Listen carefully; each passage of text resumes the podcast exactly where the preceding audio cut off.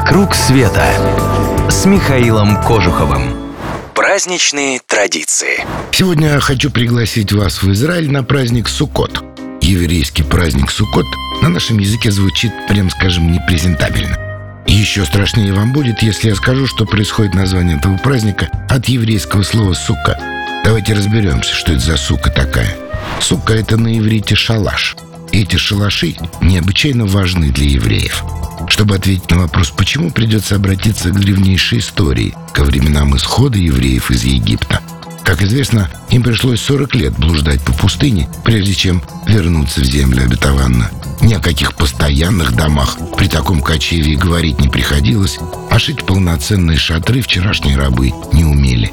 Поэтому во время сорокалетних блужданий по пустыне евреям приходилось жить как раз в шалашах. С тех пор уже на протяжении трех тысяч лет им предписывается вспоминать о тех днях, уподобляясь своим предкам. В течение восьми дней, начиная с 8 октября, они должны есть, спать и вообще жить только в специально построенных к празднику шалашах. И представьте себе, правоверные евреи так и поступают.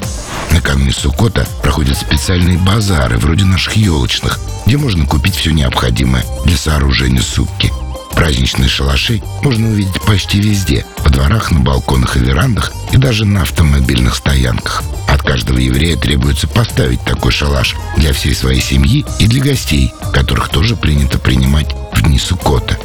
Конечно, с полной строгостью традицию исполняют только самые религиозные люди. Государственным выходным является только первый день праздника, а следующие восемь дней называются полупраздники. Школьники и студенты не учатся, а предприятия работают полдня. Что же касается жизни домашней, то обычная семья только обедает в суке, и лишь некоторые остаются там на ночь. Среди этих немногих часто оказываются самые маленькие израильтяне. Суровое трагическое значение праздника им обыкновенно по барабану. Для них это веселое приключение. В Израиль, если вы еще не были, вы без меня съездите. А вот если надумаете куда подальше, обращайтесь смело. Поможем добраться и покажем все самое интересное. Подписывайтесь на новости на сайте www.mktravelclub.ru и вы первыми узнаете о самых лучших маршрутах. Клуб путешествий Михаила Кожухова – это авторские поездки по всему миру индивидуально или в маленькой группе с душой компании во главе.